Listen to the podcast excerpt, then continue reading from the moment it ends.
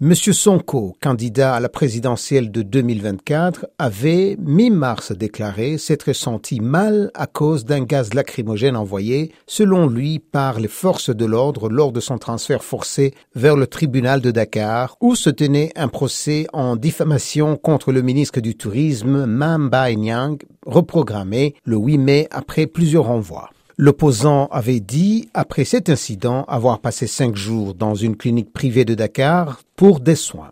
Il avait indiqué que des prélèvements avaient été faits sur ses habits et envoyés dans deux laboratoires hors du Sénégal et dans deux pays dont la France pour une expertise toxicologique. Les analyses ont conclu à la présence d'un gaz utilisé comme un anti-émeute, a dit M. Sonko, qui s'est exprimé en français puis en Wolof c'est un produit qui présente une toxicité et qui peut provoquer une mort immédiate, une intoxication, une infection cutanée, une irritation oculaire et des voies respiratoires, a-t-il ajouté, se fondant selon lui sur des avis des experts.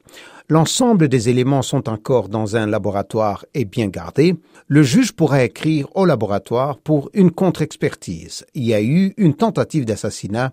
Je considère que c'était prémédité, a poursuivi M. Sonko, qui avait annoncé la semaine dernière une plainte en rapport avec cette affaire. Le porte-parole du gouvernement sénégalais, le ministre du Commerce Abdou Karim Fofana, avait le 26 avril démenti des allégations de M. Sonko qui, selon lui, accuse les forces de l'ordre sans en apporter la preuve.